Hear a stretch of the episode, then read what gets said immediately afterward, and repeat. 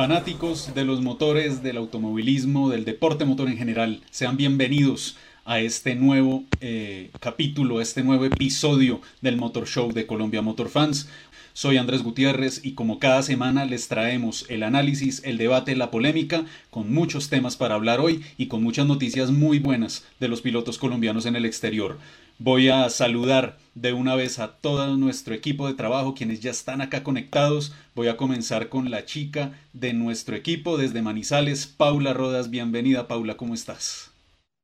Hola Andrés, saludo para ti, para Ricker, para Juan, para toda la gente que a esta hora se está conectando, que nos acompaña un festivo eh, para hablar un poco de automovilismo. Y bueno, nada, felicidad total porque bueno, los colombianos tuvieron un fin de semana magnífico en Fórmula 4, también en España. Eh, hubo por ahí un podium y bueno, yo creo que dejó una carrera loca. Eh, lo que pasó en Baku, ya estaremos hablando de eso, que la verdad creo que uno lo supero, todavía veo mucho meme por ahí, entonces nada, va a ser insuperable esta carrera. Para esta, para esta nueva ola de, de, periodismo basado en el meme y de reacciones y temas así, ha sido, han sido dos días maravillosos con todo lo que pasó en la Fórmula 1. Desde Bogotá, Ricker Silva, de Autos y Carreras, bienvenido, ¿cómo está? ¿Qué tal? ¿Cómo están? ¿Cómo les ha ido? No, yo también encantado, me pareció un gran fin de semana. Uno, uno, uno, piensa que de pronto después del fin de semana de las 500 millas de Indianápolis todo va a ser como más suave, pero no, tuvimos un carrerón en Baku eh, increíble. Yo, yo de abrebocas dejo, puede ser una gran fortuna, pero ese tipo dijo que le diéramos cinco carreras y viene y se gana la sexta. O sea, no, no, no hay mejor forma de empezar el año de, Checo Pérez que así. O sea, obviamente hay que tener una gran fortuna, pasaron muchísimas cosas, pero lo logró, lo hizo. Y bueno, acá al señor Juan David Lara, pues que, que bueno, vendrán muchos a cobrarle por ventanilla, pienso yo. Juan David, ¿cómo está? Buenas noches, Andrés, Ricker, Paula y a todos los que nos acompañan y también los que nos escucharán o nos verán después. Un gran fin de semana, pero cobrarme a mí, ¿qué? Que hizo su trabajo. Eso es como aplaudir al presidente porque trae vacunas. No, pues, gracias por hacer su trabajo. Pero bueno, ya, ya, ya, iremos un poquito más adelante a fondo con eso. La dejo ahí nomás. Bueno, Juan David, Juan David sacó los guantes más rápido que Floyd Mayweather en esa pelea, pero bueno, no, pues vamos a ya, ver. ya fui más agresivo que esa pelea, por Dios. Sí, sí, creo que todos, creo que cualquiera. Eso es cierto. Creo que cualquiera podría ser más, más peleón que esa, que esa pelea, que no fue ni pelea ni mucho menos boxeo. Entramos directamente en materia porque, porque, wow. A ver, empecemos con una pregunta sencilla para la mesa. ¿Cómo definen ustedes el Gran Premio de Azerbaiyán? que la primera mitad de la carrera, pues más allá de la estrategia y los sobrepasos en un circuito que está naturalmente dado para ello, con la recta más larga del campeonato, pues tenía algunos sobrepasos, pero la carrera de pronto no pintaba para convertirse en la locura y en el espectáculo que se volvió al final. ¿Cómo definen ustedes en una palabra esa carrera? Ricker. A mí, yo no, yo no sé si fue así tanto, pues yo creo que hubo muchísimos factores que, que nos dieron esta, esta carrera pues memorable, yo creo que será una carrera que se recuerde por mucho tiempo, pero, pero yo creo que las cosas que pasaron que dieron como para que fuera una carrera con muchas emociones, fueron cosas que de otro modo estarían muy controladas. Los, los, los pinchazos que tuvieron las llantas Pirelli, que seguro van a ir a cobrarle a Pirelli los equipos, eh, pues pusieron una buena dosis de, de, de, de picante. Y, y, obviamente al final Michael Massey con una decisión que yo todavía no entiendo de detener la, la carrera con cuatro vueltas para el final, es también una decisión que, que no, la logro, no la logro entender. Yo creería que en los tiempos de, de esta Fórmula 1 seria y bien llevada no se habría dado ahí, simplemente pues se estrelló y los carros seguirán pasando ahí suave hasta completar la carrera y, y retirar a Max Verstappen del, de la pista. Al parecer hubo ahí como una llamada de, del pit de Red Bull a Masi diciéndole ponga una bandera roja y nos da la oportunidad de, de poner llantas nuevas para, para la Fórmula 1. La bandera roja ahora es una nueva para pits y eso, la verdad, a mí como que no me dice, no, no, no me deja contento, no es como que me guste una Fórmula 1 así, lo vimos en, en Imola también. Yo creo que lo que más emoción tuvo y, y, y puede que se nos vaya a pasar un poco bajo, bajo el radar en el episodio hoy es el trabajo fantástico que hizo Lewis Hamilton. Al final cometieron un error también, pues de esos que uno se dará golpes de pecho por mucho tiempo, pero el tipo arrancó más o menos 11, 10 en las prácticas del viernes, poner el carro en primera fila, poner el carro a ganar, un carro que se notaba que no estaba pues ni cerca de tener un buen rendimiento. Vimos a Botas en una de sus peores y más tristes carreras. Creo que ahí, en ese punto, eh, para mí está el mejor piloto del día. Lewis Hamilton cogió ese carro de la mitad de la grilla y lo puso a pelear la carrera. Bueno, en una palabra, bueno, eh, no lo ha definido Ricker, pero. Súper breve. Sí, ha sido directo y al grano. Pero bueno, tocó muchos temas que de verdad, de verdad, Ricker, eh, es cierto, cierto muchas cosas de las que usted cuenta, pero ya vamos a ir entrando en detalle en cada una de ellas porque, carajo, tiene para desglosar esta carrera un montón. Juan David, ¿se puede entonces definir en una palabra? Porque con todo lo que dijo Ricker, creo que está bien difícil. tal vez en una no, pero yo diría que es una montaña rusa. Y, voy a tratar de explicarlo de forma breve, de verdad breve. Eh, porque en general la carrera hasta lo de Max Verstappen y de pronto desde el comienzo, un poquito desde lo de Stroll y después con lo de que pasó con Verstappen, antes de eso era una carrera plana, lineal, en la que no estaban pasando muchas cosas, pues sí, uno que otro sobrepaso, pero pues no, no mayores emociones. Eh, y, y, creo que todo lo que pasó posterior, sobre todo a Max Verstappen, es algo cambiante. Eh, lo de la bandera roja que decía Ricker para tocarlo por encima, es que esto ya lo dirigen los gringos y los gringos no terminan una carrera de estas en bandera amarilla ni a palo faltando tres vueltas no lo iban a terminar en amarilla. Eso sí, el show debe continuar. El show debe continuar. Y que yo no lo pienso discutir, pero el piloto del día fue Vettel. O sea, meter un Aston Martin segundo, eso es más difícil que cualquier otra cosa. Hamilton, muy bien en todo. Botas como, hay botas. Ya me da hasta tristeza con Valtteri. Ya le estoy cogiendo hasta cariño al pobre tipo. Yo tanto palo que le he dado. Pero, pero bueno, por ahí alguien preguntaba que si Valtteri va a seguir. Ahí, ahí Valtteri. Ahí podemos, hablar, ahí podemos hablar también, ¿no? Hay muchas cosas que están sonando por ahí. Eh, dejé la pregunta, dejamos la pregunta ya en el chat en vivo. Víctor Castellanos, en una palabra definiendo el Gran Premio de Azerbaiyán, él dice incertidumbre. Fernando Cabrera dice sin libreto. Bueno, dos palabras, pero pues no hay problema. Eh, Orson Cárdenas, quien también nos saluda, Alberto Bolaños, impredecible, también nos dice, para mí la palabra es espectacular. Y usted lo decía, Juan David, con ese reinicio final, con esa bandera roja final muy al estilo gringo. Eh, hubo voces que estuvieron en contra de, esa, de ese reinicio, de que no debía manejarse así. De hecho, en la, en la, víspera, antes de esa decisión, yo decía, oiga, pues ¿por qué no la lanzan o por qué no la terminan con el auto de seguridad, que es como normalmente terminan estas carreras? Pero, pero pues al final le salió bien y, y que y de pronto esto abra la posibilidad a que, a que la Fórmula 1 se, perdona el término, pero a que la Fórmula 1 se nascarice en ese tipo de decisiones, en ese tipo de comentarios. Paula, antes de continuar, te doy la palabra a ti. ¿Se puede definir en una palabra esta carrera? ¿Cómo viste en general todo lo que pasó? Pues yo defino el fin de semana con la palabra caótica, porque fue caótica en muchos sentidos.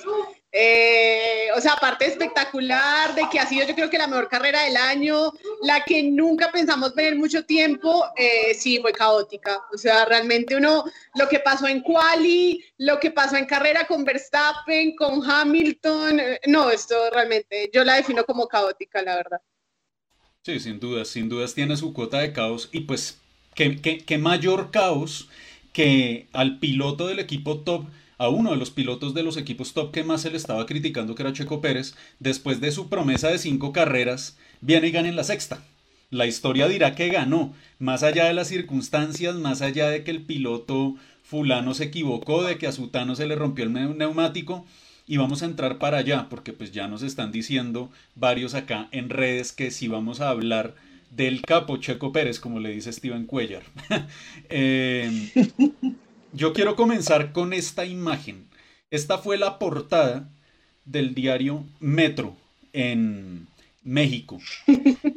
Yo creo que da para cualquier cantidad de comentarios y de risas y de burlas, pero más allá de eso, hombre, yo, yo creo que ni, ni el más optimista de los mexicanos se esperaba que eso pudiese ocurrir. ¿Cómo vieron esa carrera de eh, Checo?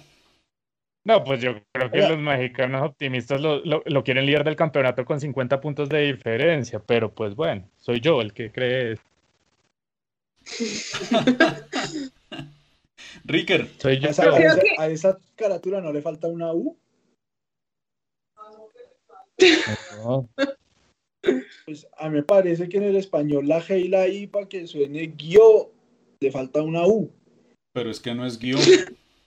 No, es yo. que escogió. No, hombre, necesita, necesitamos la voz, la voz de la cevichica, necesitamos la voz de la cevichica en este programa para que nos corrija. No, por Dios. Se me acaba de notar todos los zanahorias. Che, cogió a todos. Bueno, mucha inteligencia de los señores, de los señores periodistas mexicanos, pero... Unos capos. Pero eh, eso, eso resume, o sea, eso resume la, la, la carrera, o por lo menos la definición del lado de Checo Pérez. ¿Por qué? Porque hay, hay que decirlo, se, se, había pedido mucho resultado para Checo y no venía haciéndolo bien, sobre todo en la clasificación. De hecho, pienso yo, más por error de Red Bull que por error del propio Checo, la clasificación eh, en Bakú se le complicó y se, se cambiaron todas las estrategias y se trastocaron todos los papeles para el equipo eh, austriaco. Pero con una estrategia punta de cuidado del vehículo, logra sacar adelante la carrera y en cuando tenía que responder, respondió. El único de los cuatro pilotos de los dos equipos top que sumó puntos y lo hace ganando, que eso es lo que se espera de Checo Pérez, que esté adelante para que bueno, pueda estar Max. A mí me parece, me parece un poco injusto decir que Red Bull se equivocó en la clasificación, es que en esa clasificación, ¿qué decisión se podía tomar? Hubo cuatro banderas rojas, no tenemos estadísticas acá, pero yo creo que nunca había pasado en la Fórmula 1 que se hubiera detenido tantas veces una clasificación. Y al final, pues es que finalmente, o sea, la pole de Leclerc y la primera fila de Hamilton a lo mejor no son tan reales. O sea, si hubieran dejado ese último turno de clasificación, seguramente Verstappen habría cogido la, la primera fila. Seguro se habrían mejorado muchísimo los tiempos y no habríamos tenido esa grilla que en parte también fue lo que permitió una carrera tan buena pueda que, pueda que Pérez haya hecho apenas su trabajo, ¿sí? lo, que, lo que se espera con un, con un Red Bull que, que el equipo de todas formas trata de todas formas como el coche que va a ayudar a Verstappen a, ganar. Y lo que tiene que hacer es eso. Si Verstappen no puede, pues que sea él el que saque los puntos para el equipo. Pero, esa clasificación, ¿cómo, ¿cómo carajos? ¿Cómo carajos toma uno decisiones en la clasificación donde cada dos por tres un carro estaba clavado en la curva 15. Yo creo que Checo igual ya antes de que pasara todo lo que pasó y de ganara o no ganara, igual Checo ya había cumplido con lo que tenía que hacer. O sea, creo que era la carrera que ya que tenía que mostrar los resultados, estar ahí, eh, ser el, ahí sí, ser el escudero de Verstappen que fue para lo que lo trajeron, ser consistente con el equipo y lo de la quali, yo sí estoy de acuerdo con Ricker. Eh, la quali es mentirosa. Yo no creo que Hamilton, por más gestión del auto que hubiera hecho, estuviera para largar segundo. Sinceramente, yo creo que por ahí estaba alargando un cuarto, quinto lugar. Pero yo creo que Checo ya había cumplido desde antes de, de, que pasara lo que pasara, ganara o no ganara, igual ya había cumplido un buen fin de semana en Baku porque había sido consistente, había estado en todo eso, pero sí tiene que mejorar algunas cositas puntuales que algunas son culpa de, o errores de Red Bull y otras que sí son cosas de él, porque por ejemplo en, la relanzada, en la que después se equivoca Hamilton con el Magic Button, que ya ahorita hablaremos un tricito del Magic Button, eh, Checo larga muy mal, Checo larga muy mal en, en, esa, en esa relargada. Y miren, para, tocar también un poquito el tema de, de botas también en paralelo.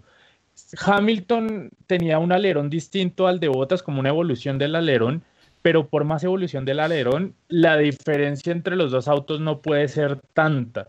O sea, no puede ser que Hamilton esté bancándose ahí en el segundo lugar, tercer lugar, la diferencia mientras que Bottas está por allí. Exacto. Y sabe dónde más también que de pronto pasa desapercibido un, poco por ahí, pero las manos del piloto que están por encima del auto, por ejemplo, en el caso de la relanzada de Fernando Alonso, que en esa relanzada logra ganar lo que no iba a ganar nunca en, en pista y que se la aguantó fue porque faltaban tres vueltas y era muy difícil que lo pasaran en las tres vueltas que quedaban. Eh, a, ese Alpine, pero Alonso ganó. Un inicio maravilloso, lo que hizo Fernando Alonso.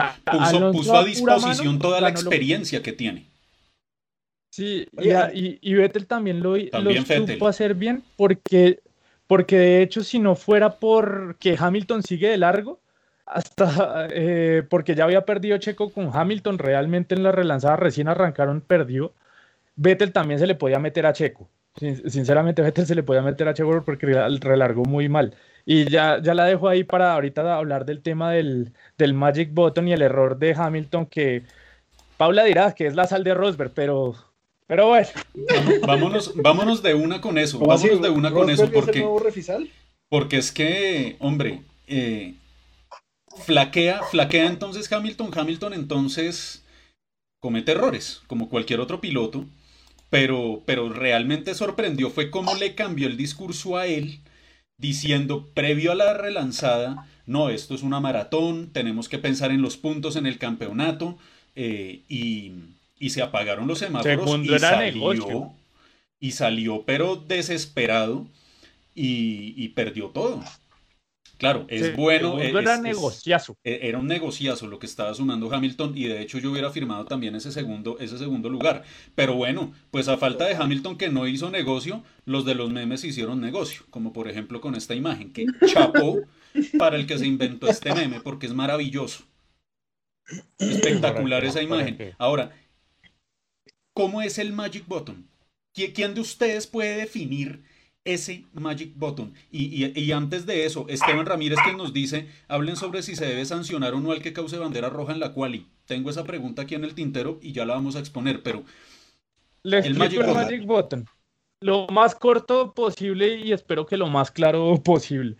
El Magic Button es que Mercedes tiene un, es un bot, literal es un botón, o sea, no es solamente el nombre, es un botón que tiene en la parte de atrás del, del timón y que es un, es un botón que, por ejemplo, para las vueltas previas eh, y para las vueltas de formación y para cuando están en safety car, lo que hace ese botón es que hace una transferencia de, o sea, cambia la, el frenado. Es decir, normalmente los pilotos reparten el frenado, eh, digamos que le diga que en este tipo de circuitos como Baku, a un 55 adelante, 60 atrás más o menos, pero esto lo que hace es que cambia toda la, toda la, o sea, la frenada a las llantas delanteras. O sea, el 90% de la frenada va a ser delantera.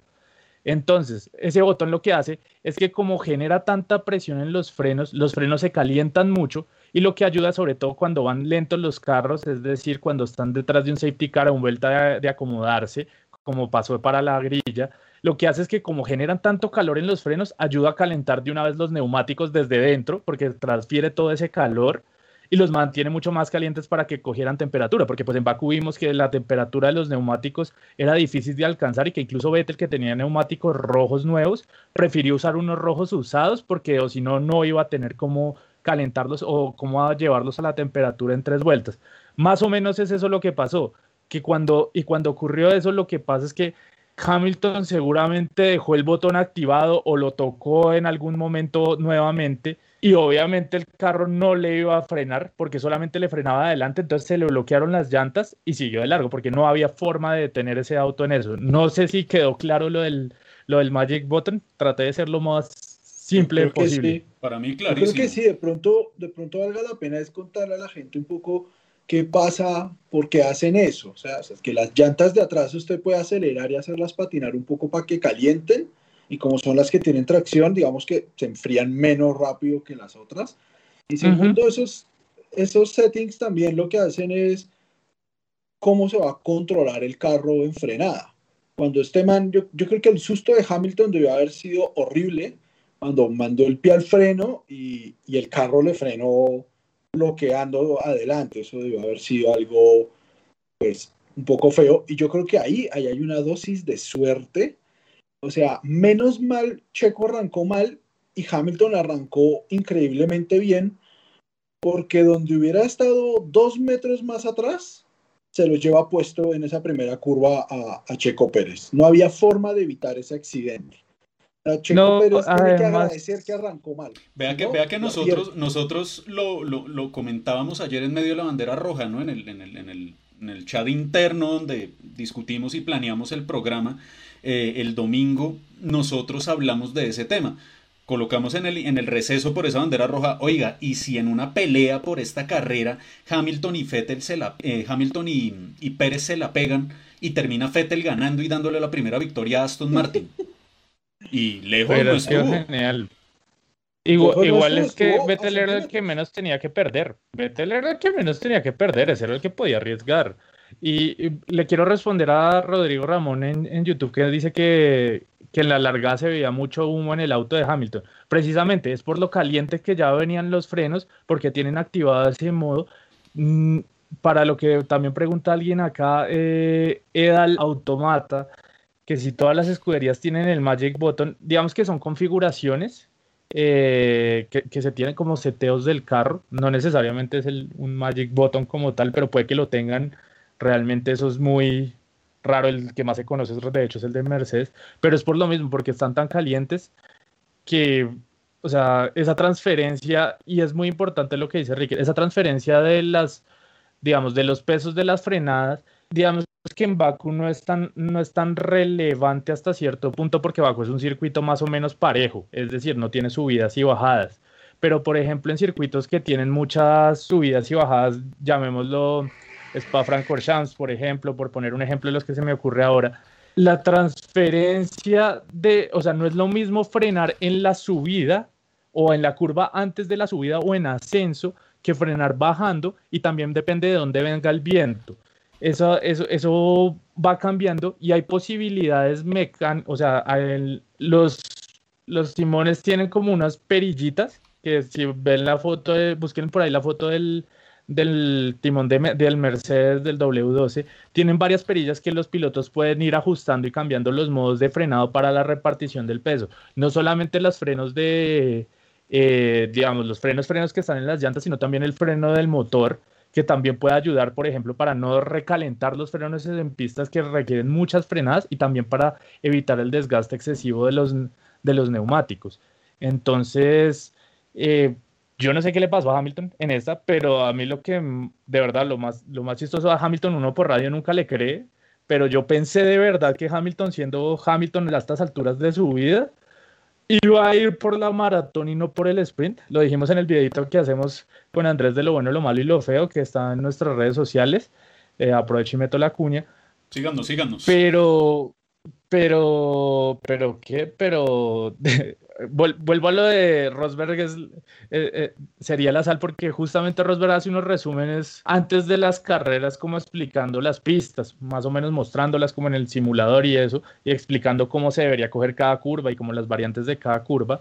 Y precisamente decía que la ventaja que, una de las ventajas que tenía Hamilton sobre Verstappen y sobre, por ejemplo, Checo o, o sus otros rivales más cercanos, era que ya él no iba a arriesgar tanto. Hamilton hizo todo lo contrario. Paula dijo que también estuvo por ahí con Rosberg después del, eh, el- del Extreme, ¿cierto, Paula? Entonces Rosberg, Sí, estuvo, estuvieron con, eh, hubo una reunión Toto Wolf, Nico Rosberg y Lewis Hamilton tuvieron como unas mini vacaciones, un mini paseo. Posterior a eso vino el Extreme E. Entonces, pues no sé si fue que la salvó Nico Rosberg y después lo que explica el circuito de Baku, no sé, no sé, pero, pero lo de Hamilton, mm, el que pensaba uno que era el más fuerte mentalmente en la, en la parrilla, pues no sé, creo que Baku le, le, le costó, le costó mentalmente. Él también hablaba porque tuve la posibilidad de ver las declaraciones posterior, o sea, los 10 minutos de haber acabado el Gran Premio. donde él decía que también tenía como un bloqueo porque quería dedicarle el triunfo a este, se me va el nombre, el de McLaren, el que falleció el día domingo eh, temprano. Mm, Entonces, pues nada, creo que también tenía como un bloqueo en ese sentido por lo que él hablaba y obviamente hablaba del botón mágico. Mansuro Ye. Mansur Oye, Ujú. el, el, el mandamás de toda la era de Tag Heuer, ¿no? Recordemos que esta relación de, de, de, de Mercedes, Tag Heuer, con McLaren inclusive, la relación de Mansur Oye con la Fórmula 1 se remonta a los años 80, cuando brandeaban motores Porsche bajo la marca Tag y desde allí empezaron a, a- tener mucho vínculo también con Williams, por allí pasó eh, un, un poco esa relación. Entonces era una persona muy importante para, para la Fórmula 1, pero, pero el, te- el tema es ese, o sea, ¿cómo, cómo pasamos en, en un lapso tan breve de tiempo de decir, oiga, Red Bull está sacándose el mejor resultado posible, un 1-2 con un Mercedes que está contra las cuerdas, a, uy, se encontró la carrera Hamilton, y después de eso inmediatamente a decir, aquí no pasó nada, el único que ganó fue Checo Pérez que se sube tercero en el campeonato. Pues eso también es parte de la buena suerte. O sea, cuando pasaron muchas cosas y yo creo, la verdad, yo creo que los equipos jugaron una tómbola peligrosa. Cuando Stroll se golpea en la recta porque se le pincha un carro con 29 llantas, me parece un error muy tonto no haber parado. 17 vueltas era un muy buen momento para entrar a pits, poner otra vez llantas duras o medias, ¿sí? O incluso las suaves, yo creo que hubieran aguantado esas 17 vueltas. Y los equipos no lo hicieron y a mí, me, a mí la verdad me sorprendió. Yo incluso pensé que apenas abrieran los pits iban a parar y que eso iba a perjudicar un poco a Sergio Pérez porque iban a parar los dos Red Bull muy seguidos y, y Hamilton paraba solo en su, en su pit, seguramente habría alcanzado a pasar a, Red, a, a Pérez. Y cuando no pararon, yo quedé así como, esta gente aquí está jugando.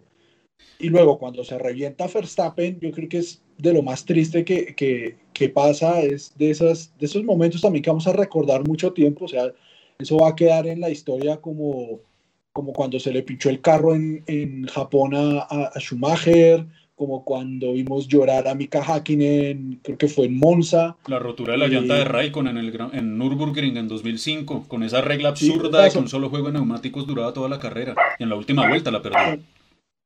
Son, son ese tipo de cosas. Yo creo que es esa carrera de Verstappen. Pero, pero, de pero verlo- párelo ahí. pare- tan mal. Párelo ahí, Ricker, ¿por qué?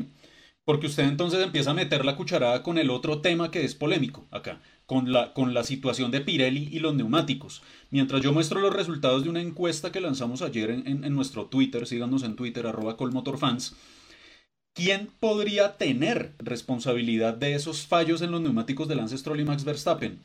Nosotros también ayer lo hablábamos mientras transcurría la carrera. Pirelli dio una promesa, y porque ellos lo publican con la duración de sus neumáticos, que la gama más dura de neumáticos iba a durar entre 36 y 40 vueltas. A Stroll se le rompen los neumáticos con 29 giros y a Max Verstappen con 32, 33. Entonces, 33.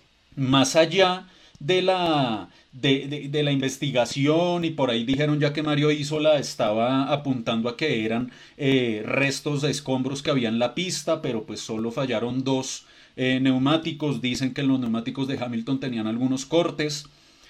¿No será esto entonces que los equipos están yendo demasiado al límite con esa, con esa estrategia y que están arriesgando de más? Los equipos Pero siempre mire van que a hay algo- Es Fórmula 1. Pero hay algo que, digamos que a mí, a mí no me, no me acaba de cerrar en, en este, en este cuento. Y es que Pirelli, yo estoy en parte de acuerdo con los que, con la opción ganadora, pero creo que sí hay que revisar cómo están haciendo los neumáticos. Porque ah, realmente la gama más dura de Azerbaiyán, es decir, los blancos, en realidad son los medios de otras carreras. ¿sí? Es que, es que también y de hecho trajeron una gama aún más blanda que la que usaron el año pasado en esta misma pista. ¿Cuál Hace era? dos ¿Cuál era años. Hace dos años, perdón. Duro. El neumático El duro era el duro de- 3, el medio de toda la gama de El medio de las otras. Ajá. Es, que también es que han complejizado esto mucho también para los aficionados, o sea, porque entonces el, dicen, o sea, decir el, el duro de esta carrera es el medio de las otras, eso es complejizarlo. O sea, si me dejaran que los blancos son los más duros, duros, duros siempre, y me meten otros colores, ah, por código de color yo sé qué tan duros son los neumáticos, pero no. Pero bueno, más allá de eso, eh, a mí lo que me causa curiosidad es que los neumáticos, Pirelli los reforzó en el exterior este año, todo el exterior, y si, y si nos damos cuenta cómo pasó el año pasado con el neumático de Hamilton, y ocurrió también, creo que a Verstappen también le pasó, a Gasly también le pasó, de que se les reventaban los neumáticos y de una vez se despedazaban todos. Eso ya no está ocurriendo porque eh, está ese refuerzo. Ahora solamente simplemente, o sea, se pinchan literalmente como se pincha uno en la calle y se les va la llanta, pero, pero, pero el problema de Pirelli es que sí, esto puede pasar, puede que lo, lo de Stroll y lo de Verstappen sean una coincidencia, que justo, justo, justo pasaron por encima del mismo escombro y se rompió justo, justo, justo la misma llanta. Pero el mayor, el mayor problema de esto es que esto no es de ahora, esto no es de Azerbaiyán, esto no es del 2020, esto ya viene siendo algo recurrente de Pirelli. Y entonces yo no sé si Pirelli, ellos dan un tiempo, obviamente los equipos arriesgan, pero si yo, Pirelli, digo que las llantas van a durar, no sé, 30 vueltas. Los equipos todos sabemos que van a ir 35. O sea, van a arriesgar. Entonces, trate, trate de dar un rango un poquito más grande para, o sea, o sea, usted sabe que van a durar 35, o sea, si se sabe que van a durar solo 30, y los equipos van a ir 35, diga que solamente van a durar 25, con eso les dura las 30 que van a ir. Además que esto, no, esto no es nuevo, como lo dice usted, Juan David. Esto no Fue la misma situación, de alguna manera, que le pasó a Michelin en ese fiasco monumental que fue el Gran Premio de Estados Unidos de 2005, en Indianápolis. Entonces, en esa época, Michelin también decía, no, es que la llanta no es segura, entonces hay un tema político, pero como en ese momento la fábrica eh, no, no, empezó a buscar tratar de salirse por las ramas y decir, no, es que los equipos exigen, no, es que los cortes por los escombros en la pista. O sea, al punto al que yo voy es que, o sea, Pirelli, los neumáticos son el elemento fundamental en seguridad de un auto de carreras. Las veces que se han puesto las guerras de neumáticos, es decir, las guerras entre dos llanteras en un, en un campeonato, no sé, Goodyear y Bridgestone, o Michelin y Bridgestone, o en NASCAR cuando estuvieron Goodyear y Husher, eh, eso termina causando más accidentes y más problemas y más lesiones, porque las llanteras empiezan a ir al límite en la construcción de su neumático. Pirelli no tiene por qué hacer eso. Pirelli tiene que construir un neumático que dure, que sea fiable para las carreras y quienes vayan al límite pues sean los, los, los equipos.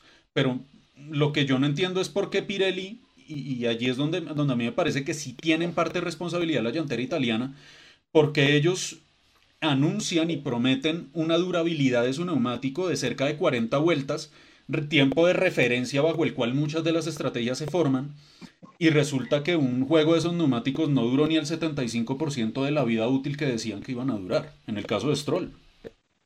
Es, que ese es el problema, o sea, no solamente es estrategia de los equipos, sino también eso. Y además que es que, el, o sea, creo, no, no recuerdo en cuál gran premio fue el año pasado que, que se estrelló Gasly en una zona que no se nos debía estrellar, creo que fue en Hungría, que pierde el auto de cola porque se le revienta en una parte en la que no hay la más, o sea, ni siquiera hay tantas barreras de protección porque es una zona que, en la cual es muy difícil estrellarse creo que fue en Hungría. Eh, si alguien sabe, por favor, que nos recuerde por el chat, que fueron dos accidentes similares. Eh, yo estoy convencido que fue Hungría, pero puede estar equivocado. Que se están rompiendo los neumáticos en sitios que normalmente no se rompen y bajo unos rangos que normalmente en los que debería estar según la llantera dentro del rango útil, pero están fallando en los rangos útiles. Además, no nos mintamos, Baku no es un circuito que desgaste mucho neumático, como para decir que estaban muy descachados en, en, la, en la esta o que había tenido un desgaste excesivo. Creo realmente que Baku no es un circuito que, que gaste mucho. además, el de Verstappen fue menos peligroso el choque que el de Lance Troll, porque en la última, em, en la recta, que no es recta de Baku realmente, En el último pedazo se pegan mucho al muro de la izquierda y tienen que salir de la línea de entrada a pits, que sigue derecho, y tienen que abrirse para seguir ya pues a la línea de meta. Ese murito que está ahí en la mitad de esa recta, el que estamos, eh, ahorita si puede Andrés ponerme una, una imagen de, de, la, por ejemplo, de la salida de Hamilton que se alcanza a ver ahí al fondo, eh, más o menos donde está esa. Gracias. Hay más o menos a la altura donde está el car, de pronto un poquito más atrás. Ese muro no tiene la misma protección que las, que, o sea, esa división no tiene la misma protección que las otras. Y andar a más de 320 kilómetros que ya van ahí, donde esto lo pierda y se rompa, se va contra ese muro y contra ese muro no solamente es el golpe, es que puede dar la vuelta. Entonces es más peligroso en ese tipo de situaciones y es algo que tiene que revisar Pirelli porque es listo, muy bonito, los, los hicimos entonces más resistentes para que no se despedacen, pero entonces se pincha, se pinchan y, y, se descontrola totalmente el auto. O sea, miren, o sea, esto es de verdad muy peligroso que siga ocurriendo y que no solo pase en Azerbaiyán y no solo le pasa a Aston Martin, a Red Bull, le ha pasado a todos en la grilla en algún momento. Dale, Paula. El premio del que habla Juan es el Gran Premio de la Toscana el año pasado, donde Pierre Gasly tuvo, tuvo ese problema con, con el neumático. Que en esa misma creo que también Verstappen después. Total, esa fue la colisión que tuvieron los dos eh, que hacen parte de Honda y, y todo ese tema de Red Bull. Entonces, volvemos a otra pregunta que muchos se han pronunciado pues desde, desde las redes sociales, muchos fans. Entonces, ¿debería volver otra llantera? ¿Deberíamos volver a una competencia entre dos llanteras? ¿O, o realmente Pirelli no está haciendo su trabajo y debería cambiarse? ¿Cómo lo ven ustedes? Yo digo que, una sola, pero no sé si Pirelli. Yo también digo que una. Además, porque mira lo que dijo Verstappen. Eh, ahora, ¿con qué excusa me va a salir Pirelli por el pinchazo? Estoy esperando la excusa, que lo decía. Estaba tan bravo Verstappen después de la carrera que, mejor dicho, yo creo que le, por poco, yo creo que casi llega a Italia a buscar a Pirelli para que le explicaran el pinchazo del neumático. Pero yo creo que debe seguir una, pero no sé si Pirelli. Creo que Pirelli desde hace mucho tiempo atrás viene con fallas. El año pasado todas las fallas que tuvieron hasta en Silverstone, entonces yo creo que tienen que mirar si van a seguir con ellos o no sé con quién van. Ricker, ¿usted decía que la, que la FIA tal vez no quiera que Pirelli se vaya? No, a mí me parece que no. Yo, muchas veces, incluso en esta era, Michelin amenazado que quiere volver y todo. Por lo que le hicieron a Michelin, que Michelin dijo, yo quiero ir, pero proponer llantas de 18 y la FIA le dijo que no, ya el año siguiente le dijo a Pirelli, venga, ¿por qué no te diseñas unas de, de 18? No, ¿Saben? Parece que la FIA no quiere. Y además la FIA con Pirelli en esta época ha sido muy prescriptiva de lo que quiere de las llantas. A Pirelli ellos le están pidiendo unas llantas que tengan un comportamiento súper específico, que que se degrade después de un punto a mayor velocidad y no sé qué, no, no son como las llantas de los 90, que habría un par de, de, compuestos, y, pero pues un poco como que se iban degradando paulatinamente durante la carrera. Esas cosas ya no las vemos, esas llantas como un poco tan predecibles ya, ya no las tenemos hoy en día. Y, y Pirelli lo que dice Juan David es completamente cierto. Ahorita que solo nos muestran tres compuestos, ¿sí? entre comillas, grandísimas, pero esta gente llegó a tener un arco iris completo con siete compuestos para seco y tres de lluvia. Hoy todavía tienen cinco. Y yo no sé si ustedes se acuerdan, pero recién Pirelli entró a, a poner las cosas. Tenían unas llantas suaves que daban casi 40 vueltas en, en Barcelona. O sea, de suaves no tenían nada, eso eran llantas de tren. Sí, pues llanta, llanta de camión. El contrato, el contrato con Pirelli, de hecho lo renovaron hace poco, estaba revisando porque no tenía, no estaba seguro el dato, hasta el 2024. Y hay algo que, que viendo eso me, me, hace caer en cuenta, Ricker, también con lo que decía es, ¿hasta dónde Pirelli le metió la ficha a desarrollar más estas llantas? Porque ellos están pensando en las que tienen que hacer de 18 pulgadas la otra temporada. Que de hecho solamente tienen, creo que eso es 30 días eh, para hacer pruebas. O sea, en el año tienen 30 días. 30 días para hacer las pruebas. Entonces, lo mismo que pasa con los equipos, hasta dónde le estoy metiendo la ficha a las de este año que simplemente van a ser para este año y estoy pensando en el otro. Pues Spirelli se dedican a eso, pero lo cuestión de prioridades. Lo que pasa es que, y, y, yo insisto en el tema, Juan David, lo que pasa es que Pirelli no está eh, poniendo un pontoncito que si se cae de pronto te hace perder tres décimas.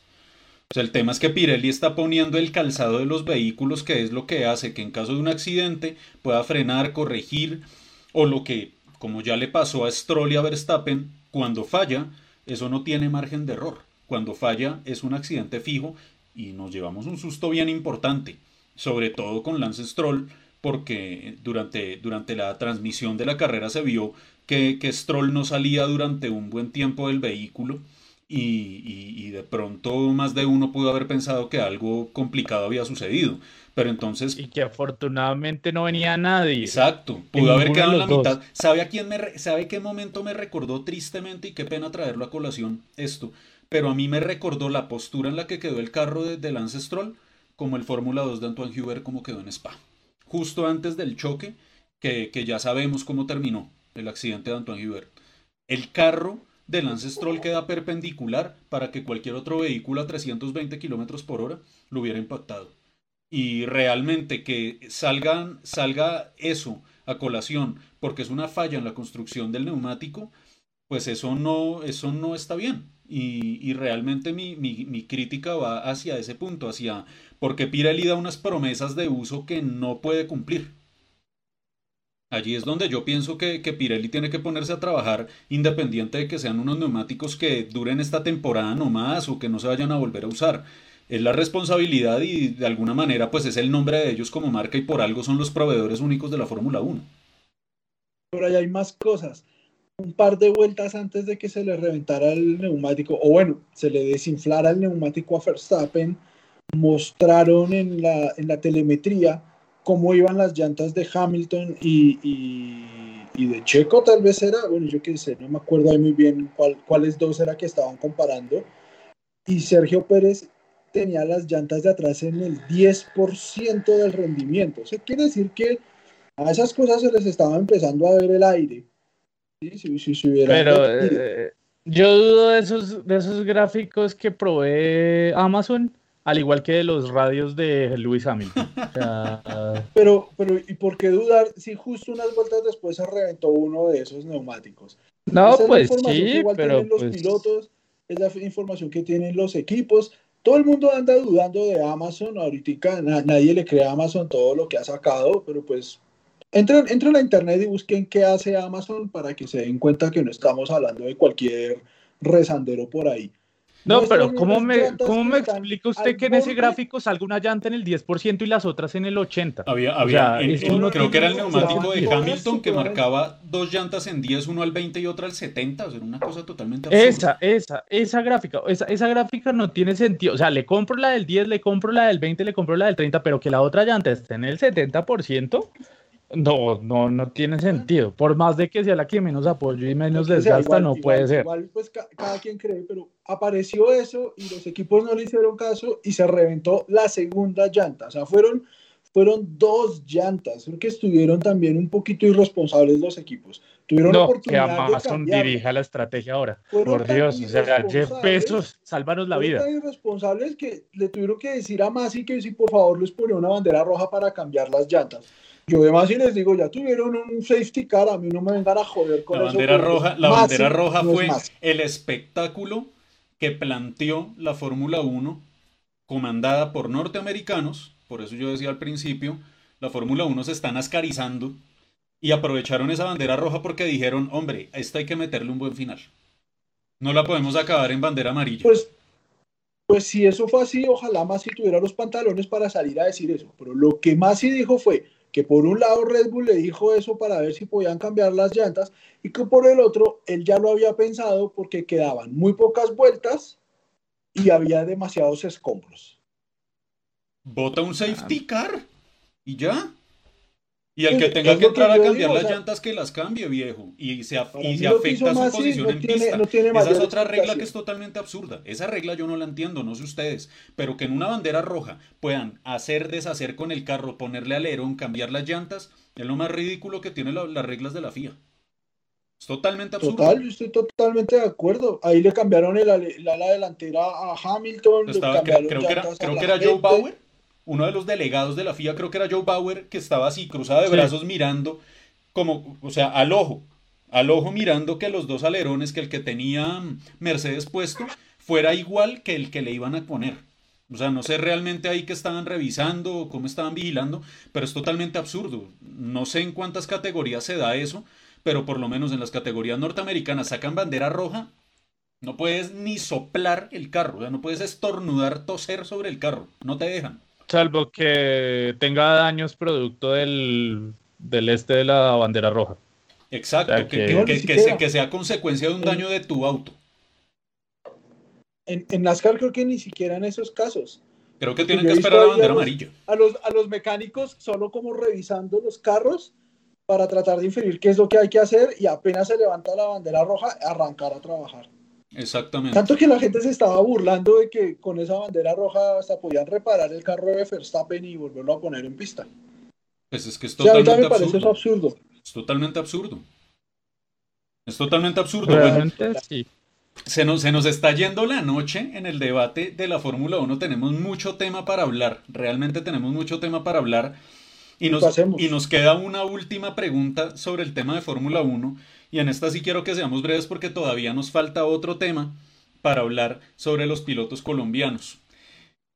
La clasificación, ¿qué hacemos con los accidentes y con las banderas rojas o qué harían ustedes con los accidentes y las banderas rojas en la clasificación? ¿Vale la pena aplicar el concepto que hace la indicar? Sacas una, generas una bandera roja, generas un accidente, te quitamos el tiempo, tus tiempos de vuelta y no pasas a la siguiente ronda. ¿Cómo lo ven ustedes, Paula? Yo creo que sí. Yo haría eso porque ah, es que tanta bandera, es que Baku fue el, yo creo que uno veía bandera roja, bandera roja, bandera roja, y afectas tanto a los que vienen atrás, por ejemplo, el caso Vettel, o sea, Ricciardo se choca y Vettel estaba a nada de pasar a Q3 y chao, o sea, la vuelta se le dañó por completo.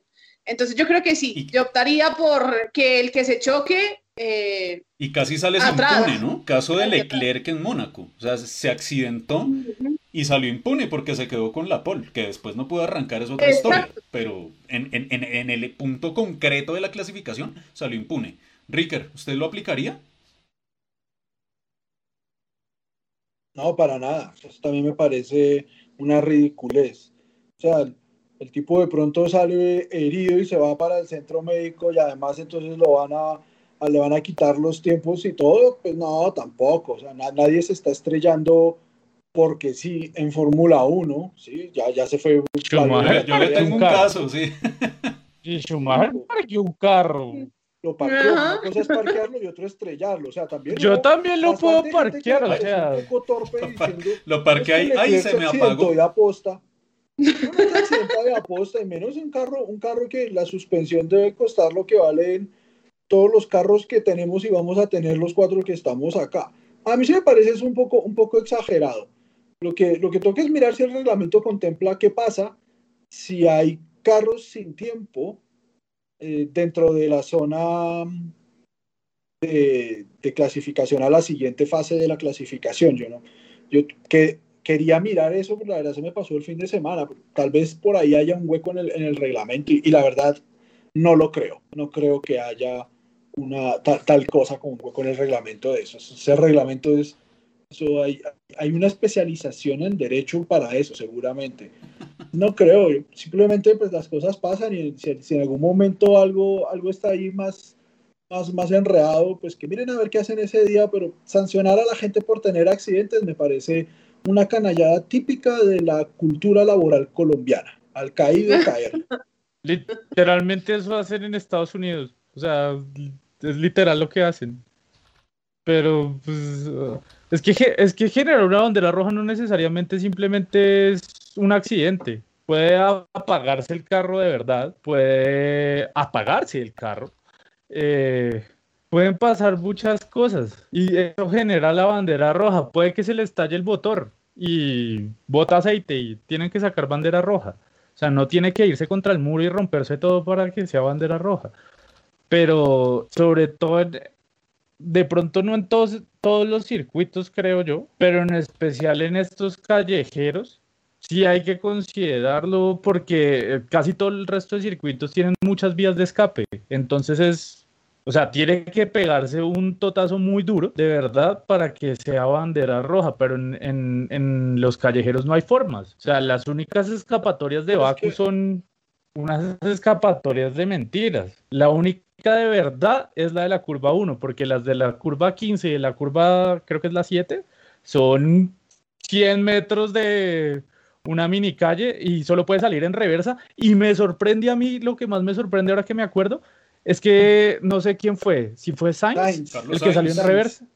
Sainz saliendo en reversa. En reversa, hermano, cual, cual carro metido en contravía acá por una calle de Bogotá. O sea, Pero, y, y, eso no, y, eso ni siquiera un llamado de atención. Y, y a Lando Norris sí lo, suspende, eh, sí lo sancionan tres puestos porque ya estaba muy pasado de cuando sale la bandera roja. O sea, miremos las, las, las, sensaciones reales, porque a mí lo, lo, de Sainz me parece mucho más peligroso que lo de les, les dejo desde ya para un próximo debate esa pregunta, porque yo sé que acá se nos va a calentar el señor Ricard Silva.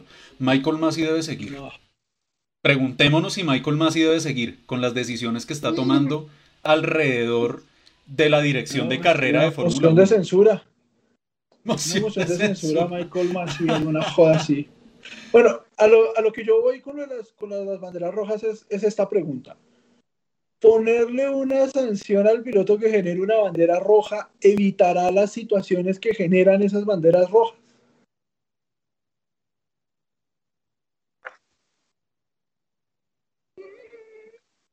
O sea, pues no, obviamente no, porque son situaciones que pueden pasar. Los pilotos en la curva 15 puede evitar que un, que un motor se rompa, no. No podemos, no, podemos volver el tiempo, pero, pero yo tampoco estoy de acuerdo con que, una, con que un piloto que ocasiona un accidente, pues de alguna manera salga impune. Ocasiona un trompo por ahí de pronto como consecuencia del trompo no se daña el vehículo. Si un accidente fuera un, crimen y, ya lo de Flavio Briatore pasó y lo perdonaron. Eso es un crimen, decirle a alguien estrellese.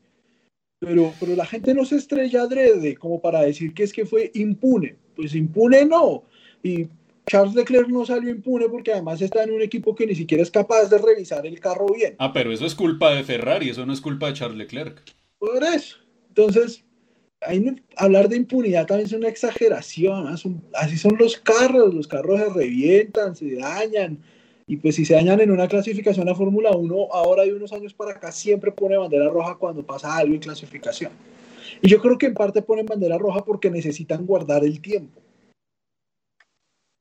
Pero ¿de qué le sirve guardar el tiempo si en Bakú, por ejemplo, lanzaron una bandera roja cuando faltaba un minuto o diez? O sea, ni siquiera alcanzaban a hacer la vuelta, la vuelta de calentamiento para salir a dar una vuelta adicional. Pues porque allá con la bandera, lo que deberían de pronto hacer es que pues, por ejemplo, en ese caso, poner una doble amarilla y pasen lento, como deben pasar, y marquen el tiempo así sea 20 segundos más lento, a ver a, ver a, quién, a quién le funciona mejor. Y yo creo que son cosas muy, muy difíciles, que ahí también es hilar demasiado fino. Yo volvería, yo volvería realmente esto, para mí, para mi criterio, ¿sabe cómo lo soluciono?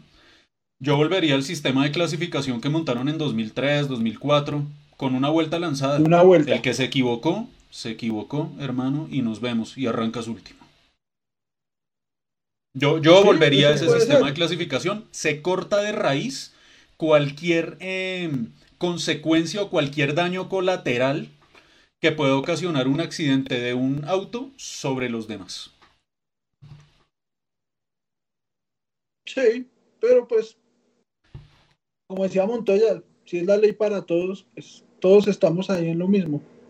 Eso es verdad. Bueno. Antes chévere, porque vea, tuvimos una grilla de partida que también fue fundamental para tener la carrera que tuvimos. Eso también es cierto. Eso dentro de las cosas que pasaron, también eso, eso ocasionó que se mezclara un poco el, el, el, tema de la grilla y cómo tuvieron que pelearla desde el principio los Red Bull, que se, o sea, que parecía apuntaba que iba a ser un paseo para ellos, pero les costó, les costó al final la carrera. Le tengo otra exageración de la gente. La gente es que es demasiado, también se pasan, se pasan, yo no explico, no abusen, ¿para qué? Arroba autos La y carreras en todas las redes sociales a quien le quiera mandar saludos al señor Ricker Silva. Escuchan el podcast. La gente anda encantada entonces ahora con lo de las carreras sprint, que en verdad no son carreras sprint, sino clasificaciones sprint, que porque, uff, miren esas dos vueltas que tuvimos al final del, del Gran Premio de Azerbaiyán. Entonces, Uy, ¿qué quieren eh, esa ahora? se la voy a dejar chiquita. Esa se la voy ¿Qué a dejar quieren? ahí. ¿30 carreras Ay, ay. de dos vueltas? No, tampoco. Se la voy a dejar ahí Sí, no. cortica. Esas carreras sprint van a ser un problema porque si los neumáticos no aguantan y no tienen llantas suficientes todo el fin de semana con prácticas y todo eso, ¿ustedes creen que van a tener llantas por, unas, por una carrera sprint? Dos, si se llegan a medio pegar, porque es que no es que ni siquiera se peguen duro, o sea, un medio toque contra un muro, un medio roce, es que se vuelve nada el carro. Entonces, tampoco. O sea, Williams estuvo de buenas porque le falló el motor en la clasificación, antes de la clasificación, y lo pudieron cambiar por la bandera roja, por la primera bandera roja. En- o sea, esas carreras de sprint, no, venga, de verdad, o sea, no, no sean bobitos. Pa' mí va a no, ser una no van a hacer las tres vueltas de Baku. Eso va a No ser una procesión, eso va a ser una procesión porque tienen que asegurar, además la las carreras clasificatorias o las carreras sprint, pues no dan puntos, o sea, tres puntos, dos puntos, o sea, realmente Na- eso no tiene nadie efecto en el cómputo final del campeonato, o sea, pues no sé, o sea, te ganas las veintipico carreras clasificatorias, bueno, ahí sumas 60 puntos, tal vez sí sea representativo, pero Pero tres nueve puntos tres, realmente. dos, un punto, Y arriesgar realmente no, por es- nueve no puntos se va a arriesgar. No se va a arriesgar, para mí van a hacer una procesión. arriesgar nueve, no. Sí, no, no, No, no, no. bájense de esa nube, bájense de esa nube. Esas carreras van a ser flojitas. Así es, así es. Bueno, Más, más- más bien que paren todas las carreras a cuatro vueltas del final. Ahí está, para que se relama más. y- nos toca, nos toca sacar bandera roja en este, en este debate porque Sí, no, se no, nos ya- fue ya vi la hora. la hora, se nos fue la hora en este debate y podríamos quedarnos hablando un montón más de tiempo. Gracias a todos los que nos han enviado los comentarios, Andrés Reyes, quien nos dio algo, eh, quien da algunas ideas, algunas propuestas, igual Fernando Cabrera, Ariel Fleitas, quien dice que el silencio cuando la pregunta que lanzó Ricard, pues el silencio dijo todo. Hablemos un poco de los colombianos, hablemos un poco de esos otros podium, ¿no? Este, este, este motor show cuando lo lanzamos, cuando lo promocionamos, hablábamos de tres grandes podiums. El primero, pues, fue este podium de Fórmula 1. Checo Pérez, Sebastián Vettel, Pierre Gasly, tres caras felices en el podium. Yo creo que ninguno estaba triste en ese podium. Los otros dos podiums que hablamos de, de esa grandeza fueron los que logró este fin de semana Sebastián Montoya en la Fórmula 4 italiana en Misano Genial. empieza a sacar resultados el piloto colombiano, pero además no, fueron, no fue el único. Acá hay que tener unas menciones de honor adicionales. Y, y- yo sé que Paula acá también me va a acompañar porque Nicolás Baptiste, el otro piloto colombiano, dentro del ranking de novatos estuvo a punto de ganar una de las carreras, terminó segundo, se subió al podium de novatos en la Fórmula 4 italiana. Leonardo Quesada, que está corriendo en España el campeonato RACE, el campeonato español de turismos, hizo doble podium en la Clio Cup. Y eh, Santiago Mejía, que no es el Santiago Mejía que conocemos en Colombia, el hermano de Diego Mejía, no, es otro Santiago Mejía, es homónimo, corrió en el campeonato italiano de, de Sport Prototipos, que estaba siendo telonero de la Fórmula 4 italiana y también se subió al podium. Entonces realmente fue una cosecha tremenda de logros para los pilotos colombianos este fin de semana. Todo eso hay que hablarlo. Concentrémonos inicialmente en Sebastián Montoya y, y- y hablemos un poco de lo que fue la carrera del piloto colombiano, porque empieza a mostrar los resultados que se esperaban. Acá, digamos, dejemos de lado la palabra exigencia, pero era algo que uno presumía que se podía dar en su segundo año con el equipo Prema. Llegaron a este circuito, fueron rápidos desde el primer día, en la clasificación se metieron muy adelante y estuvo peleando la carrera en un ritmo demoledor. De hecho, la segunda carrera, donde termina segundo, logra su primer podium en la categoría y hace la vuelta más rápida en el proceso. Realmente se está viendo la mano ya de la experiencia de Sebastián Montoya. Juan David. Sí, lo, lo que usted decía, Andrés, y que también lo hablábamos antes de, de iniciar el programa. Creo que, pues, no es que no es que uno le exija, es que es lo que más o menos espera de un, de un piloto ya que ya está en su segundo año, que en estas tipo de categorías menores es raro que duren tanto tiempo en estas, en estas mismas categorías. pero es el segundo año con un equipo, con el equipo de punta, el equipo, digamos que a vencer. Eh, creo que por lo menos, y, yo lo dije en, en, varios programas que hemos hablado de, de, Sebastián, en el último que hablamos de los resultados de pretemporada, y es que lo importante es que fuera consistente. O sea, y, creo que está siendo consistente, está teniendo muy buenos resultados y unos resultados parejos y consistentes todas las carreras, porque no, esto no es una golondrina que hace verano. Eh, realmente es, en todas las carreras tuvo buenas clasificaciones, tuvo buenos desempeños y que eso le da mucha más confianza. Si saldrá campeón o no a final de año, no sé, no tengo ni idea. No, realmente a mí no me interesa que salga campeón, o sea, bien si lo logra, pero tampoco lo vamos a crucificar como yo sé que muchos lo van a hacer, porque eh, como no va a salir campeón, o sea, ¿qué le pasa? No, o sea, si, si no sale campeón no pasa nada, o sea, lo importante es que sea consistente, que demuestre, demuestre las cosas, si se gana el campeonato lo gana bien, si no, pues bien, también, pero a mí lo que me gusta es que se le ve una evolución, eso es lo más importante, que creo que se le ve una evolución. Y en el caso de Baptiste también muy meritorio lo que, lo que hizo, porque Baptiste, a diferencia de Sebastián, está en un equipo chico, está en un equipo mucho más limitado. y pues, bueno, según entre los novatos, en, eso traducido a las grillas normales, porque usted sabe que no soy amigo de esas grillas dentro de las grillas dentro de las grillas que al final terminan sacando podios de cualquier lado. Eh, fue un puesto 8 un puesto 8 que para un equipo chico como el de Nicolás es eh, muy bueno y muy meritorio porque eso no es algo que vaya a lograr tan fácil todas las carreras, pero también muestra un progreso y un avance para de pronto que lo vea un equipo, no sé si un Prema o un equipo un poco más importante dentro de la categoría. Exactamente, Juan David, exactamente es eso. Esto es una vitrina. Esto es una vitrina en el caso particular de Nicolás Baptiste. De hecho, les expongo un ejemplo. El año pasado, Kirill Smal, eh, piloto ruso, estaba en un equipo medianito.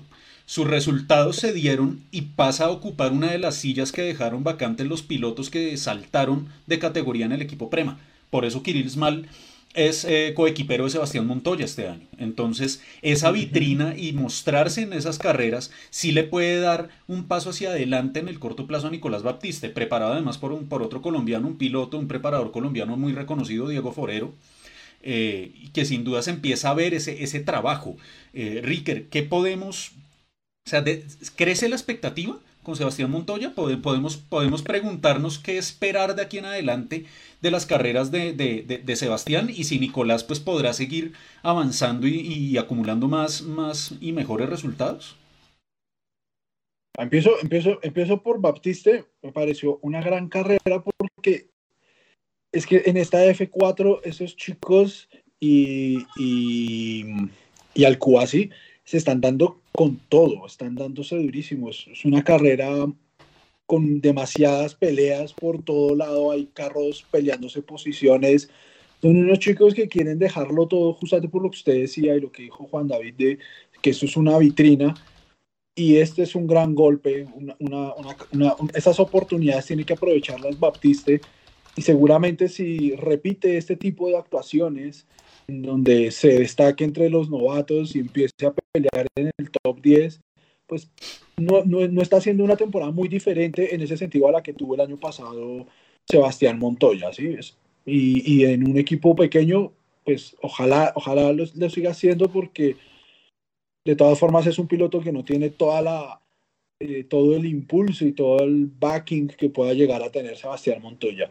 Y de Sebastián Montoya, digamos, las dos segundas carreras, la segunda y la tercera, eh, impresionantes. Buen ritmo, me pareció buenísima la segunda carrera porque tuvo que pasar un par de carros y lo hizo es que fue muy chévere fenomenal, fenomenal el sobrepaso que realiza en esa segunda carrera wow. son muy buenos porque es que se los ve pensados. El tipo estuvo tranquilo en la tercera posición y ya cuando tenía medida cómo iba a ser la vuelta, la hizo, la ejecutó perfecta. Pero la primera carrera, si yo enmarcara una, sería la primera carrera.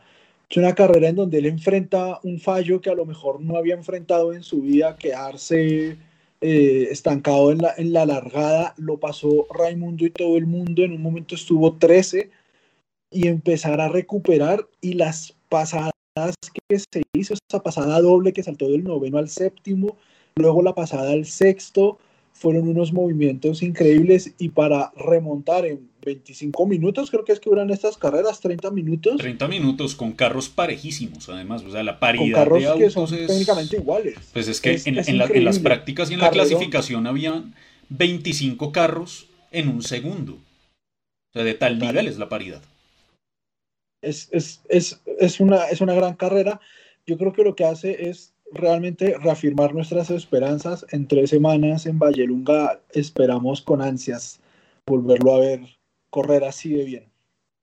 Paula, ¿se puede pensar o, o- o- o- sería correcto creer, y, y esto lo digo desde la posición del fanático, ¿no? desde la posición del fan que empieza a ver cómo Sebastián Montoya va sumando resultados y cómo en cada carrera y cada vez va a ser más recurrente ver a Juan Pablo acompañando a Sebastián.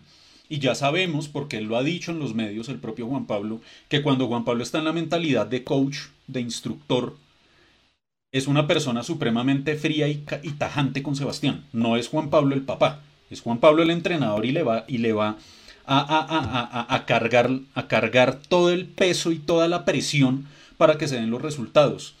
El hecho de que Sebastián esté empezando a lograr estos podiums puede, puede tener un efecto contraproducente en Sebastián por el hecho de que Juan Pablo lo esté acompañando en las carreras, es decir, le puede generar mayor presión.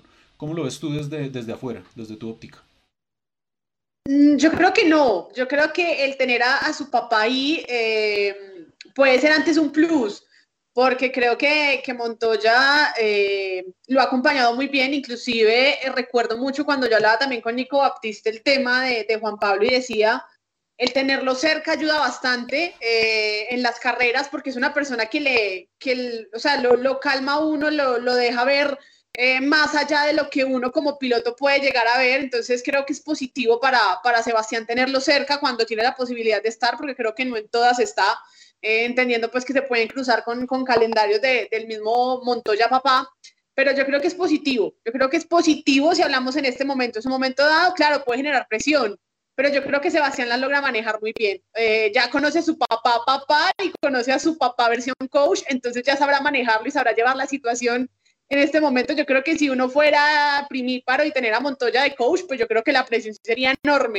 Pero yo creo que lo de Sebastián es, es la tranquilidad y es el tema de la experiencia también ya en esta Fórmula 4, que ojalá pues le termine bien este año para que el próximo año ya nos digan, ah, es que subió a Fórmula 3. Entonces eso es lo que queremos y eso es lo que aspiramos muchos colombianos y que empiece a escalar eh, paulatinamente, de manera tranquila, no pidiéndole aquí que gane ya, porque tampoco pues es decirle a Sebastián llenarle el chat y decirle gane ya porque es que usted es el hijo de Montoya y ya tuvo su primer podio y gane, no. Eso es poco a poco y ahorita está consiguiendo sus primeros triunfos y, lo más seguro es que cuando menos lo, pensemos gane una. Sí, yo pienso que está ahí, está ahí. Yo coincido contigo, Paula, porque se está dando todo, se está dando el acompañamiento del papá, se está dando la madurez de Sebastián, el entender a los autos, el entender al equipo. Y lo hablábamos hace un par de programas, cuando hicimos un programa dedicado a- a esta Fórmula 4, la que Sebastián pues debía tomar las banderas del equipo Prema y, plantarse y decir, yo soy el líder del equipo Prema en la Fórmula 4.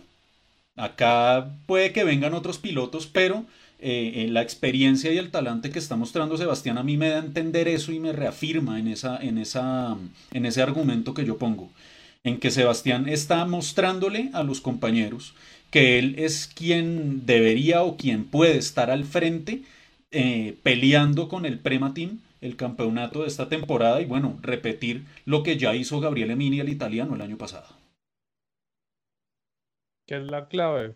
O sea, realmente eso es lo más importante. O sea, que, porque es el piloto, lo que yo decía, eh, es el segundo año y esto no es tan común en estas categorías. Entonces, tiene que tener ese, ese plus, pero yo insisto, lo más importante es que ha mostrado una evolución grande, un crecimiento y salga uno campeón, realmente no importa si sale uno campeón, sino que ese crecimiento y las cosas que está haciendo, tanto Batiste como, Batiste como Montoya, les permita crecer y dar un salto, pues en el caso de Nicolás de pronto a un mejor equipo, a otra categoría, a eso, tener más chances de, de, otras cosas eh, más adelante. Y como siempre repito todos los programas y soy cansón con eso, vamos con calma. Orson Cárdenas dice, el jalón de orejas que, papá, que le da Papá Montoya ayuda, en especial para aprender a enfocarse en las carreras.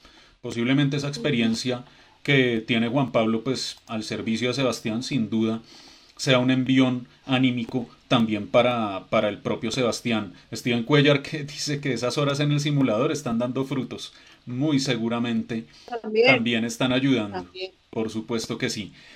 Bueno, eh, cerremos este motor show de esta noche agradeciéndole a todos los que han estado conectados con nosotros durante estos más de 60, casi 70 minutos que estamos al aire hablando de lo que viene, porque este fin de semana regresa el Campeonato Mundial de Resistencia, regresa al FIA WEC, vuelve a competencia Juan Pablo Montoya y Tatiana Calderón con los prototipos en los LMP2.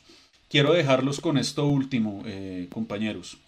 Después de lo que Juan Pablo mostró que viene eh, eh, en las 500 millas de Indianápolis, que se ve un Juan Pablo que está todavía con hambre y con ganas de, de, darle acelerador a fondo yo pienso que vamos a empezar a ver a partir de esta fecha de las 8 horas de Portimao eh, una transición mucho más fuerte de Juan Pablo en este auto y seguramente y confío en que ese, esa, esa hambre que está mostrando Juan Pablo pues le permita también llegar más adelante y lo mismo ojalá se pueda lograr con Tatiana que desde de hecho ya estaba escribiendo desde la semana pasada que está esperando con ansias volver a subirse a este auto.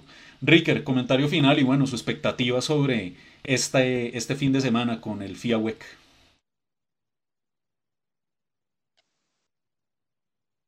Está en muteado, estimadísimo Ricker. Sí. Qué pena con ustedes. Sí. Luego editamos ese pedacito. a, mí, a mí me parece que Montoya está en su mejor momento. O sea, seguramente lo vimos en mejor forma física y todo lo que quieran pero el tipo está transmitiendo la alegría de correr carros y eso seguramente va a traer emociones. Así no se gane, porque igual recuerden que estamos en automovilismo y no en pilotismo y podrá ser un gran piloto y ser muy chévere ahora y dicharachero y toda la cosa, pero pues el carro que corre en el WEC no es un carro de punta, todavía falta evolucionar muchísimo ahí pero pues nos vamos a divertir, carreras largas, carreras de, mucha paciencia, y bueno, y tampoco olviden que tiene un, compañero de equipo bronce, que simplemente es una persona con mucha plata que quiere correr autos. Y, pues no es ni mucho menos un Den Cameron o un Helio Castroneves que les va a ayudar a ganar, pero se va a divertir y nos vamos a divertir viéndolo. Ni un Paul da la lana para no ir tan lejos. Le, le, le, le, entiendo esa, Ricker, le entiendo esa. Y vea, ojo con lo que dice Fernando Cabrera. ¿Será que se está preparando para regresar con Penske y ese proyecto Porsche para ese prototipo híbrido? La dejamos ahí, es un excelente rumor. Yo creo que no lo trasnocha y ojalá no vuelva con Penske. Ah, vea, vea, vea, vea, reviviendo viejas heridas. Juan David, comentario final. ¿Cómo lo ve usted en el WEC? Toca ver qué, qué, pasa con la que ocurrió en Indy. Pues el equipo, a pesar de todo, viene motivado porque pues es el mismo equipo de, que ganó Indy, que es el Meyer, ¿sí? Son los, son los mismos. Eh, pues no literalmente los mismos, pero el mismo equipo se, se entiende. Eh, y un Montoya que a pesar de, de, lo que ocurrió en Indy, pues va motivado, tiene por lo menos motivación. Puede que auto y un piloto, un gentleman driver que no dan pie con bola, pero por lo menos está la motivación. Eh, entonces, creo que esperar, o sea, tampoco, tampoco, digamos, como yo siempre digo, vamos con paso a paso y vamos con paciencia y tratemos de no vender humo, o sea, no esperemos que, que gane todo porque no puede ganar todo porque solamente gana uno y corren muchos. y, y, hay que ser realista con el auto que tiene. Y para cerrar, también quiero destacar lo de este fin de semana de Johnny Hernández muy bien en el Moto E fin de semana muy parejito, muy regular, eh, metiéndose tercero cuarto en las prácticas, en la cual y también le fue muy bien y en la carrera terminó quinta en una eh, pelea muy literalmente sobre la raya con, con su compañero de equipo en el Moto E. Entonces, bien por Johnny que ahí está recuperando, por lo menos ya sigue dando resultaditos ahí en el, en el Moto E. Qué fin de semana espectacular para los pilotos colombianos. De verdad, impresionante todo lo que lograron este fin de semana. Paula, tu comentario final y tu expectativa o lo que esperas ver de este fin de semana en el WEC. Bueno, yo creo que viene un fin de semana interesante para, para Montoya y para Tatiana. Bueno, yo quiero ver esa Tatiana, ¿no? Porque es la que, entre comillas, lleva más tiempo quieta, eh, porque no pudo correr la superfórmula y bueno, Juan Pablo se ha tenido la posibilidad de estar en competencia. Vamos a ver cómo les va este fin de semana. Eh, por ahora, pues, eh, esperar la preparación, esperar cómo se va a dar, esperar qué, qué va a suceder con el coche, si tiene evolución, si no tiene evolución.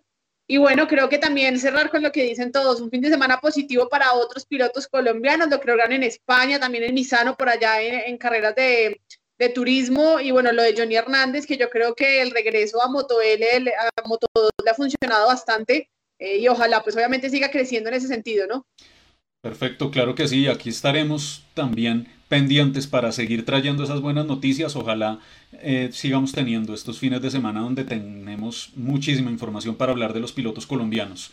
Esperando con ansias lo que venga el próximo fin de semana y aquí nos volveremos a encontrar en este espacio. Gracias de verdad a todos los que nos han eh, acompañado en esta transmisión en vivo, a quienes también escuchan este programa a la carta en nuestro formato de podcast que se publica durante la semana y los esperamos todos los lunes aquí a las 8 de la noche en nuestras redes sociales de Colombia Motor Fans. Síganos también a cada una de nuestras redes sociales personales, las ven acá en pantalla. Y bueno, en todas las redes de Colombia Motor Fans, arroba Colmotorfans, en todas las plataformas con toda la información. Y bueno, en nombre de Ricker Silva, Juan David Lara, Paula Rodas, soy Andrés Gutiérrez, gracias por acompañarnos y nos vemos el próximo lunes a las 8 de la noche aquí en el Motor Show de Colombia Motor Fans. Buena semana para todos.